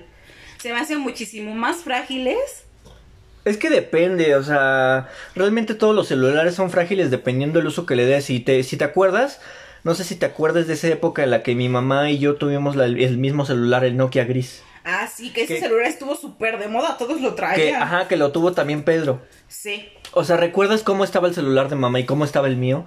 Sí. O, sea, eh, cualquier celular, no importa si era de los antiguos o si es de los actuales, puede llegar a ser muy frágil, incluso hasta los Nokia muy frágil, dependiendo del uso que tú les des. Ese celular. O la persona. Ese celular que mi mamá tuvo, el Nokia gris que les mencionamos, eh, le duró, no sé, yo creo que un año a lo mucho, porque después lo jodió y se compró otro y después mojó ese y se compró otro y después perdió Ajá, Chicorita es como un peligro. Ajá, Chicorita es un peligro con los celulares porque va cambiando. Y ese celular Nokia a mí me duró, sin exagerar, creo que cinco años. Sí, sí, te duró bastante. Me duró bastante y muchos dirán, ay, no es mucho, pero es que hoy en día las personas cambian de celular muy rápido. Sí, quieren tener que el iPhone 355X con no sé qué. Y aunque no sea iPhone, ya incluso como marcas Huawei que también ya están muy chidas, sale un nuevo Huawei y ya lo quieren tener, sale otro nuevo y ya lo quieren tener también. Pero si te das cuenta, o sea, es muy pocas las cosas que le cambian, o sea, realmente y la De hecho, algunos modelos son exactamente lo mismo, solo cambian algunas cosillas o algunas cosillas que no estaban activadas y ya. O sea, pasaron de tener el P20 al P20 Lite, pero o sea, es el mismo modelo, o sea, hasta el mismo nombre te lo dice. Solo trae algunas cosillas nuevas, pero pues es lo mismo.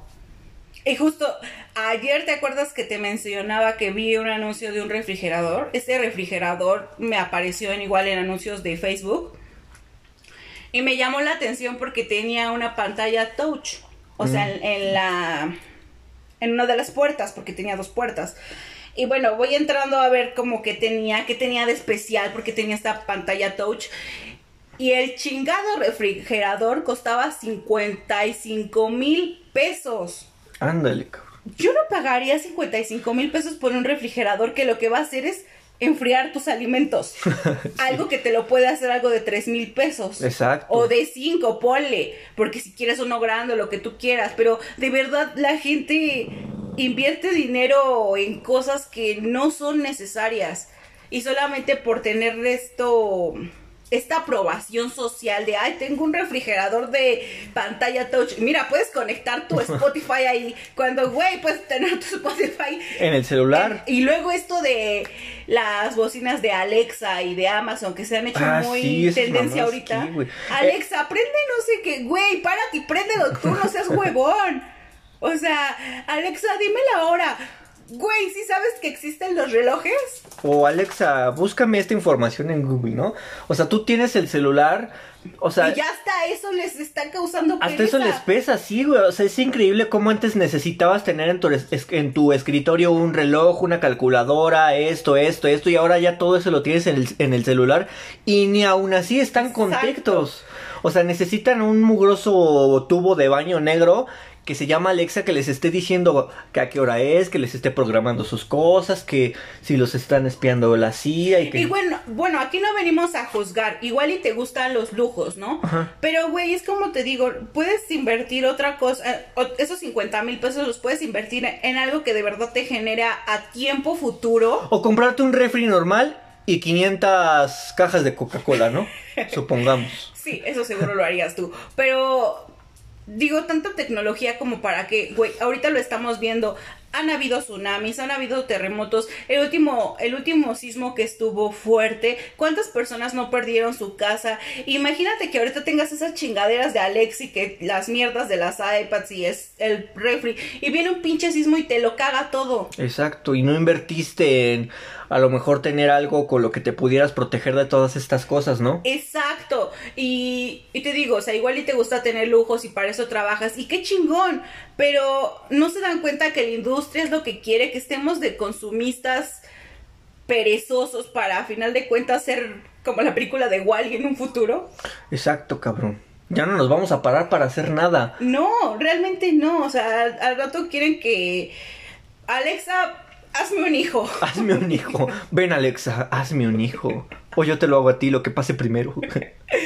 Y bueno, creo que yo soy muy, muy tache de la tecnología. La verdad, siempre he sido así. Claro que me gusta ver Netflix, claro que lo disfruto. Estas plataformas creo que es lo que más disfruto porque yo soy una persona que consume mucha información. Pero bueno, aquí ya nos estancamos mucho en el hecho de los celulares y de sus aplicaciones como Spotify y Netflix. Pero hay otras cosas de la tecnología que tal vez han llegado a nuestras vidas para bien. ¿Tú cuáles crees que son, Oso? Híjoles, ¿para bien? Mm, Es que sí, yo soy muy renuente de la tecnología. Es que tú a todo le quieres buscar el lado negativo. No, no es que le busque el lado negativo, sino que yo entre más voy adquiriendo años, edad, más me gusta deshacerme de las cosas. De hecho, estos últimos meses he pensado que también tengo demasiados muebles, cosas innecesarias, hasta ropa, o sea, es como, de verdad te quiero deshacerme de lo material. Por eso la tecnología a mí sí creo que trae buenas cosas, pero mm, no, no soy fan. ¿Tú algo que puedas decir a favor? Pues algo así que me guste mucho, mucho de la tecnología, que hasta eso no es tan tecnológico. O bueno, sí. Tal vez para los de esta generación no tanto, pero para los de la nuestra sí. Es todo lo relacionado con el cine. O sea, todas las cámaras, la calidad que ahora alcanzan, estas cosas que se ponen para interpretar a los personajes. Por ejemplo, este güey, no sé cómo se llama, Andy Serkis, creo.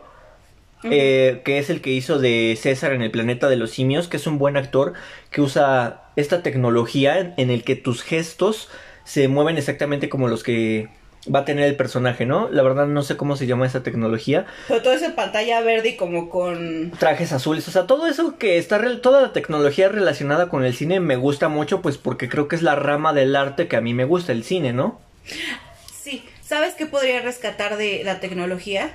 Que por decir, eh, hubo un tiempo que YouTube estuvo en su apogeo y que había muchas formas de expresarte y veías muchas personas haciendo cosas, arte, deportes, y se podían expresar de esa manera. A lo mejor no estaban en tu mismo país o no estaban no sé, a tu alcance por cuestiones económicas y con ese tipo de cosas los pudiste llegar a ver hubo muchos tutoriales, eso, eso sí lo podría rescatar yo, ¿sabes? Porque conocí muchísimas cosas y entrabas y buscabas, no sé, perritos y ahí encontrabas muchas cosas de perros. Sí, cabrón. Bueno, para los que no lo saben, porque ustedes son recién nacidos, este, antes en YouTube no veíamos a personas haciendo este tags de ay lo hice con mi hermano no o sea antes nosotros en YouTube nos metíamos a ver caídas de perritos o videos de gatitos virales o lo mejor de todo peleas de borrachos la verdad es que YouTube ha cambiado mucho ahora ya Sí. el contenido es muy Se volvió igual que la televisión, muy censurado. no y sabes qué está haciendo YouTube ahorita le vamos a tirar mierda a ese cabrón Sí. porque hubo un momento en el que hace unos meses cuando estaba de moda esto de las chicas feministas Ajá. que decían de que no es no, de que debes entender eso, ¿no? De que no es no. Ajá. Entonces una vez en internet, ya ves que luego YouTube te pone entras a YouTube y te salta la notificación de ¿quieres este YouTube Premium sí o no? Y tú le dabas no, ¿no? Antes te ponía eso. Pero una vez le tiraron mierda con una publicación que hasta creo que eliminaron, donde decía YouTube no entiende el no es no, porque aunque ya le habías dado, todos los días te seguía apareciendo la, la notificación y ahora le quitó la opción no y ahora solo pone omitir. Acoso virtual. Acoso, eso es acoso virtual, porque tú ya le dijiste como diez mil veces que no quieres YouTube Premium y el cabrón te lo sigue ofreciendo. Y antes ponía la opción de darle no pero como no es no y YouTube no quiere que tú le rechaces, te pone omitir. Eso es acoso, señoras y señores, acoso tecnológico. Y es que sabes qué pienso que por qué empezó a cambiar porque salieron todas estas plataformas de streaming y pues no se quiso quedar atrás. Sí, no, sabes que yo también voy, yo también les voy a ofrecer producto y empezó a hacer series, y empezó a hacer programas. Ah, pinches series piteras. Ajá, güey, o sea, ¿por qué no te quedaste con el contenido que tenías y te apuesto que aunque hubiera estos streaming, tú seguirías eh, con tu público, con tus visitantes, porque nos gustaba por alguna razón. A mí la verdad no me llaman la atención las series que me han aparecido de YouTube, o sea, me aparecen los las A mí la única que me gustaría ver es la de Sí, la del Karate Kid, ¿no? A mí te juro que ni esa me llama la atención. No manches, vi de hecho que claro que sí. Vi que de hecho sale hay una serie de YouTube Originals, así se llama, donde sale Dylan O'Brien, que es un actor que tú me enseñaste que a mí me gusta, pero la verdad ni siquiera así me ni eso. No sé, no me llama la, atención las series de YouTube. Es que fue la forma en la que no lo quiso meter eso. Y hablando de esto, vámonos ahora a cómo era que ya habíamos hablado de los DVDs y todo esto, pero cómo era que antes tenías que rentar una película. Ah, sí, cabrón. Y, o quien, como nosotros, hashtag pobres, las comprabas piratas. Y vino Netflix. Y jodió todo eso. Y cambió el mundo, pero por completo. O sea, yo nunca voy a olvidar ese sentimiento de angustia cuando fui a comprar. O sea, yo me dirigí a un blockbuster a comprar un videojuego. Y cuando vi que habían quitado las letras, o sea, no quitaron el letrero, solo quitaron las letras del letrero y que vi todo desmantelado, todo abandonado, dije, ¿qué pedo con Blockbuster? Y aparte fueron franquicias de años. Ajá, o sea, pero no me, yo no me había caído el pedo en que ya había mucha a lo mejor yo no lo aceptaba porque te digo que yo no era de estar viendo películas tanto en Netflix, ¿no? O sea, como que yo no era de consumir tanto tele en ese entonces. Entonces yo no había caído en que dije, ah, no mames, sí es cierto, o sea, ya las películas ya están al, al alcance de un clic en tu casa, entonces ya no hay necesidad de que estén en estos lugares. Y sí sentí como que una angustia así de, no mames, porque los blockbusters se me hacían tiendas muy chidas que de repente tenían artículos chidos de videojuegos que luego no alcanzan a llegar a los supermercados y al menos en los blockbuster como que los podías encontrar. Por ejemplo estos dulcecitos de Mario Bros o gomitas o así cosillas un tanto curiosas que no alcanzan a llegar a los supermercados o a las tiendas pues ahí era donde las podías comprar. Pero ahora no tienes que ir hasta el centro o a una friki plaza o, o lugares así bien lejos. Sí la verdad es curioso porque el otro el otro día vi que Netflix le, le, quiso vender a Blockbuster la idea de la plataforma y los mandaron a la mierda. Y güey, ¿te imaginas ahorita qué pinches topes ha de estar dando Blockbuster? Sí, voy a haber dicho, no mames. O sea, pude hacer esto, lo que es Netflix, un imperio. O sea, se llamaría Blockbuster eh, en tu casa. En tu casa o línea. ¿Quién sabe qué nombre le hubieran puesto, no? Pero, o sea, imagínate que ahora Netflix fuera Blockbuster, ¿cómo sería? ¿Cómo estaría el pedo? Sí, sí, sí. Tal vez igual y hubieran cerrado las tiendas tarde o temprano, ¿no? Y ya después de Netflix vinieron todas las demás, que fue HBO, que fue Fox, que fue... Ahora hasta... Cinépolis tiene su plataforma. Yo no sabía eso, fíjate. Sí, tiene su plataforma igual de que ya puedes rentar ahí la película o X, bla, bla, bla, ¿no? Pero pienso que igual han como que algo que no me gusta, a pesar de que yo consumo mucho Netflix, es de que empiezas a ver una serie de programas y te empieza a sugerir los mismos. Entonces ya no te da la oportunidad, o sea, si eres una persona floja, ya no te da la oportunidad de estar buscando contenido. Y es como, oye, viste, no sé, ¿qué te gusta? Mm, dime una película. Este, el efecto mariposa. Ajá, entonces solamente te tira trailers psicológicos. Ya no es como que te esté variando y se estanca mucho en eso, entonces... No, pero eso te lo recomienda porque pues a lo mejor piensa que son tus gustos y dice, mira, güey, esto te podría gustar. Sí, o sea, y está bien hasta cierto punto. Pero a mí que me gusta ver muchísimas cosas diferentes. Pues búscalas, mamacita. O sea, sí. O sea, yo sí las busco porque a mí sí me gusta. Pero hay personas que nada más están y nada más consumen lo mismo y lo mismo y... Ah, tú te refieres a que hay personas que se quedan consumiendo lo que Netflix les dice, ¿no? Exacto. Ah, y pues luego pues tira cada mierda de que mira, sacamos esta miniserie y chútatela como la de los Zetas o Z que salió, no sé qué mierda tecnológica salió ahorita, y es como, güey, pues todos ya se, Generación la, Z, algo así, ¿no? ya se la chingaron porque pues como Netflix se las puso, pues órale. Pero ni siquiera es que esté tan buena, ¿no? Por ejemplo, la de Elite, o cómo se pronunciaría, Elite, no es cierto, sí. La de Elite, este, a mí no me llama la atención.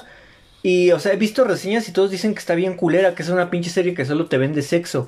Y es la verdad, o sea, ya solo te venden tu idea, o sea, a lo mejor alguien tuvo la idea de, ay, güey, unos estudiantes, un asesinato, pero pues no mames, nadie la va a ver. ¿Sabe qué le ponemos para que la vean? Pues sexo. Exacto. Sexo, estudiantes y piernas de jovencitas. Y que a lo mejor no es como refrito del refrito, pero son combinaciones de todos los refritos pasados. Eh, Entonces, ajá, exacto, Elite es como una combinación de RBD, Gossip Girl, ajá, ¿y qué más? No sé, Rosario Tijera. Ándale. es ahí una mezcla, mezcla extraña, pero bueno. Para, para cambiar un poquito de tema y, eh, y seguir con nuestro, nuestro punto de cómo ha cambiado la tecnología a las personas. La tecnología en los niños, cabrón. Justo, qué bueno que lo mencionas. ¿Quieres hablar tú? Eh, sí, la verdad es algo que siempre me ha molestado. Ya dediqué dos videos de YouTube eh, a este tema. La verdad es que siento que las mamás neta no ven el daño que le hacen a sus hijos cuando les dan una tablet o un celular solo para callarlos. Porque yo lo he visto, o sea, yo lo he visto cómo lo hacen solo, solo para callarlos. Y es así de, güey, no mames, o sea... Y, y aparte se sienten bien orgullosas, que esto es algo que menciono mucho en mis videos y que muchos youtubers han mencionado en sus videos, así de que las mamás bien orgullosas, así de, ay, no mames, mi hijo ya sabe prender la tablet y le mueve y me instaló el WhatsApp y, hoy no, y me puso esto. Güey, eso cualquier persona lo puede hacer, es un aparato eh, del cual te vas aprendiendo sus funciones Claro. y tal cual, cualquiera lo puede hacer, o sea, es tan fácil como decirle al niño, mira, con este botón la prendes y ya. Y se admiran así de, ay, mi hijo ya sabe prender la tablet, pero su hijo no sabe hacer otras cosas, ¿no? O sea, y en eso no se fijan. ¿Tu hijo ya sabe ir al baño? Exacto. Entonces como que o tu hijo ya sabe decir buenos días o sabe no ser un maleducado porque pues tenemos una prima que se llama R a la que pues es muy maleducada porque su mamá S le compraba pues todo lo que quería, ¿no? Y le estaba consintiendo ahí con que- su celular y que con la tablet y es una niña que creció con muchísima tecnología y la verdad creo que es una persona muy, para la corta edad que tiene, es una persona muy aislada y con una sangre muy pesada. Pues yo creo que en ese aspecto de la tecnología en los niños, justo ayer estaba pensando porque vimos un pequeño, una pequeña entrevista de un, ¿qué era? Como diseñador de juguetes mexicano. Diseñador industrial, creo. era. Diseñador industrial. El creador de los holocuns. Y este mismo creador de los Holocuns creó muchísimas cosas que podías encontrar en las donitas, en Barcel y todo esto. Y yo me acuerdo, igual con mis primos, que había una época en la que ellos de verdad pasaban horas, y no les miento chicos, horas jugando a los tazos. Sí, cabrón. Y era como, ellos entre- se divertían y jugaban, y así trajeran ya los tazos todos gastados, Rayados. rayados. Les daba una diversión poder voltearlos y que la torre y que no sé qué. Y ahora ver a las generaciones que no tienen eso, que ni siquiera tienen la capacidad de armar cosas o disfrutar esto de estar jugando en el patio con sus primos o de salir a, al aire libre en una bicicleta y que te des en la madre como yo o que atropelles a un señor como yo en la bicicleta. Dato curioso, el oso atropelló a un señor en bicicleta. No, no es cierto, no lo atropelló, el señor estaba en la banqueta y estaba arreglando su bocho, si no mal recuerdo, y el oso iba en la bicicleta y le tiró una lata de aceite, algo así, no recuerdo Sí. qué era. Pero pues bueno, eh, era cuando la juventud andaba en bicicleta, así es, chavos, los niños andábamos en bicicleta antes, pero ahora no, ahora andan en, ahí en la tablet y ni se fijan al atravesar. Sí, igual me tocó una ocasión que iba en el transporte público y a un bebé, deja tú un niño, un bebé, Sí, iba llorando y la, la, la madre lo único que hizo fue sacar la tablet y poner una música así de niños y fue impresionante cómo se cayó el bebé. Ajá, pero, o sea, el bebé se cayó porque la mamá justamente es la que le mete esa idea. Exacto. O sea, el bebé ni siquiera sabe qué está diciendo la puta música. O sea, ni entiende qué está diciendo la puta Sí, música. porque no era música artística, moza. No, no, no. Eran de estos programitas que. chuscos que cantan. Y era un bebé, yo creo, de. de esos payasos que salen en programas televisivos de La Piscina y La Pisón. Y con su nuevo éxito, chicharrones reggaetoneros, ¿no? Ajá, y. O sea, el niño ni siquiera sabe qué dice la canción, pero se calla porque ya tiene ahí como que el programado en la mente de que si la mamá le da la tablet, ya se calla porque es lo que quiere. Pero el niño no sabe que eso es, no es lo que quiere. Es una conspiración tecnológica, oso. Sí, es muy feo. Y las generaciones de ahorita son pocas, yo creo. Debe de haber muy pocos padres que le inculquen a sus hijos jugar. Pero por lo menos yo estoy tan agradecida de poder haber jugado a las escondidillas, A los quemados, ajá. los cerillitos, Los que ya ni me acuerdo cómo era ese pinche juego, pero... Pero todos esos juegos eran Las cebollitas, las cebollitas. Y de verdad eran las luchitas. horas La- y horas jugando en el patio. Yo me acuerdo Sí. que llegaba el momento en el que Chicorita nos decía, ya vámonos. O, o había un momento en el que todos terminábamos, o sea, todos los primos de la casa terminábamos así como que... ah, ah, y era de que nos lanzábamos por la coca, por los frutos y así, porque ya estábamos agotados de estar moviendo el cuerpo. Así es, chicos, antes los niños salían a mover el cuerpo. Exacto, sí. Era muy divertido. A mí me gusta. O sea, a pesar de que no soy una persona que tú digas, uff, qué deportista, qué movida es, porque no. Siempre he sido un poco torpe para algunas cosas. Pero me gustaba mucho la convivencia con ellos. O sea, de verdad luego nos organizábamos, eh, algunos salían peleándose, pero eran juegos muy padres. Y ver a los chicos que ahora ya están muy metidos en los videojuegos, en los celulares, en las tablets, incluso en las series, o sea, Sí, o sea, y son niños pequeñísimos. sí, o que ya voy a ver los polinesios. Que chicos, realmente yo no les critico nada de eso, pero no es algo que les vaya a crear un, un recuerdo memorable. O sea, no los veo contándoles a sus hijos. Ay, nosotros veíamos a los polinesios cuando éramos niños. y- o sea, Y güey. ya, era lo que hacíamos. Güey, ¿qué onda? Cuando tú te juntabas con, en el aspecto de mujeres, nos juntábamos todas de, ¿traes tus Barbies? Sí, sí las traigo. Y güey, era nues- nuestra pinche fiesta de Barbies con un chingo de cosas, sus artículos, o que jugábamos a la cocinita, me acuerdo tener también muchos trastecitos. Y güey, a lo mejor hacíamos pura mierda, pero jugábamos a que cocinábamos. Teníamos esto de que los bebés, eso sí realmente no es algo que apruebe mucho porque después entras como en conciencia de que no es bueno, pero teníamos todas estas exper- experiencias y jugabas y jugabas y hacías como tus propias historias y, y ch- echabas a volar tu imaginación.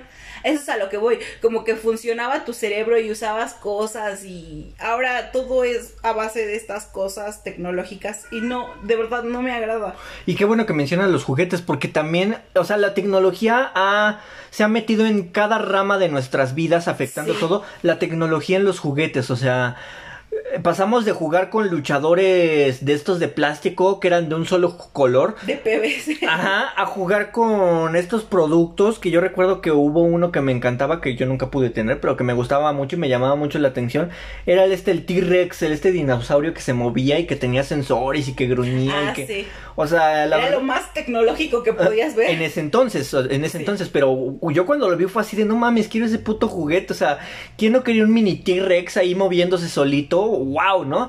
Pero hoy en día existen otros juguetes tecnológicos, no sé si te acuerdas que una vez como que Mattel intentó alza- alzar la mano y tener una idea y sacó unos cubitos que traían como un, un muñequito que se movía. Entonces tú comprabas otro cubito y lo juntabas con ese y ya eran dos monitos que se saludaban y así hacían Ah, mamadas. sí, sí, sí. Y entonces ibas conectando varios cubitos. Uy, qué horror. Pero yo creo que esas mamadas nunca funcionaron, que de hecho por eso nunca las pedí, porque yo decía esas mamás se van a descomponer a la semana. Porque ya después ya no las sacaron. O sea, Mattel ha sacado muchísimos juguetes con respecto a la tecnología. Que está, creo que sacó una línea que se llamaba Mattel Wi-Fi, por ejemplo. No recuerdo cómo se llamaba esa Ajá, línea. sí, pero sí tenía como algo así. Ajá. Y en mi Ma- ca- Mattel Connect, algo así, y eran puros juguetes que- relacionados con tecnología. Y pues sí estaban chidos, pero la verdad es que se descomponían muy rápido. Y hay otros, otros juguetes que sí son tecnológicos, que son increíbles, que no se descomponen, porque obviamente son de una calidad mucho mejor, que no estoy diciendo que la calidad mexicana de Mattel, creo que Mattel es mexicano, ¿no? Bueno, no sé, pero la cuestión es que sí hay otros juguetes tecnológicos que sí son muy increíbles. Sí, sí, sí. En mi caso pasamos de que yo me acuerdo que me moría, me moría de niña por los patines de Barbie. O sea, no sabes yo cómo aluciné con esos patines. Y yo no tuve los de Barbie, pero me compraron unos como parecidos. Porque Rosas. No, eran morados, morados con negro. Me acuerdo. Y justo era que te metías todo el tenis. Ah, sí, los que se le movían las llantitas. ¿no? Exacto. Sí, sí, sí, me acuerdo. Entonces pasé de eso a ver que ahora ya puedes conectar tu Barbie con una app. Ah, sí. Y es como, güey. O sea, ya puedes conectar tu Barbie con una app y ya se pone a cantar y a bailar y... Exacto, y es como, ¿cómo es que disfrutan de la infancia con esto? Ah, o sea, tú antes tenías que imaginar que tu Barbie, Barbie cantaba, o sea, tenías que imaginarlo o hacerlo, o tú moverla y tú cantar, pero ahora ya es una aplicación la que te lo hace y ya tú estás ahí como que sentado así de ¡Woohoo! Me estoy divirtiendo, mamá. Súper divertido. y pues no sé, o sea, creo que este, este tema a final de cuentas es como algo mm, agrio en el aspecto que te digo que a final de, a mí no me gusta, a mí no me gusta tanto la tecnología, digo, no puedes luchar contra ella. Por cierto, les voy a recomendar, chicos, hablando de todo esto, que si no han visto Black Mirror, por favor, háganse un favor y véanla. Ah, sí. Esta serie nos enseña que la tecnología siempre va a acabar en problemas. ¿Qué es caca? Tecnología, tache. Tache. Sí, sí, sí. O sea, esta serie es tan increíble porque. Sí, creo que no hay capítulo que no te enseñe que la tecnología. Te jode. Te jode la vida. Y aún así. No, sí hay uno donde, donde no te enseña que la tecnología te jode. O no sé, o al menos yo creo que es el único capítulo donde he percibido que pues como que sí hizo algo bueno. Es el este capítulo del güerito y la morenita, que están como en una simulación. Ah, ya. Uy, es de los favoritos. Sí, sí, sí. Es uno de los mejores y al final de cuentas si lo analizas, o sea, la tecnología no les hizo nada malo porque a los que ves que están sufriendo por la relación realmente son una simulación, son una simulación y pues ellos no sienten nada. Bueno, creo que es el único capítulo que no termina todo ahí apocalíptico. sí, pero si no la han visto de verdad véanla porque está muy buena y pues les puede ayudar con este podcast así como para eh, ponerse a pensar de la tecnología, si es que ustedes la disfrutan o no la disfrutan. Sí, sí, si ustedes disfrutan la tecnología, vean Black Mirror y créanme que van a tener dudas de si los observan por su cámara frontal. Pero pues bueno, yo creo que por el momento sería todo, Oso. ¿Tú qué opinas? Pues pienso lo mismo. O sea, no hablamos mucho de la tecnología actual, como por ejemplo el carro Tesla, que ya ni tiene forma. O por ejemplo los drones, que ya tienen 5000 cámaras, o todas esas cosas. Sino hablamos de las cosas tecnológicas que a nosotros afectaron nuestra, o bueno, fueron modificando nuestra forma de vivir. Exacto. Todavía nos falta muchísimo por vivir, así que faltan muchísimas cosas tecnológicas por conocer. O quién sabe? tal vez algún día inventen algo que te sacuda el pizarrín cuando vayas al baño. Nunca lo sabremos. Pero bueno, amigos, este fue el podcast. Espero les haya gustado. Oso, ¿qué tienes que decir? Pues yo tengo que decir que, claro que este tema da para mucho, pero pues aún quedan muchísimas cosas por ver. Si es que el 2020 nos deja. El 2020 me tiene algo, este, atemorizado. ¿A qué estamos? Estamos a 25 de junio. Porque, o sea, se supone que en Dark, obviamente esto es puro mame, pero, o sea, es algo curioso porque se supone que en Dark el apocalipsis es el 27 de junio del 2020, ¿no? Y Sí. pocos días antes de llegar ese día, un sismo, explosiones de volcanes, bueno, erupciones, Unos, uno- una tormenta. una con- tormenta que podría decirse que casi, casi fue diluvio. Porque tronó muy feo el cielo, o sea, tronó muy feo. Se Por lo menos aquí. se supone que un diluvio es cuando llueve muchos días, pero bueno, yo lo quise llamar así. ¡Ay! Se me iba a caer el micrófono. Pero bueno, entonces, si sobrevivimos al 27 de junio del 2020, nos vemos la próxima semana. Y esto fue. Letras con sonido. Me caen regordos, cabrón.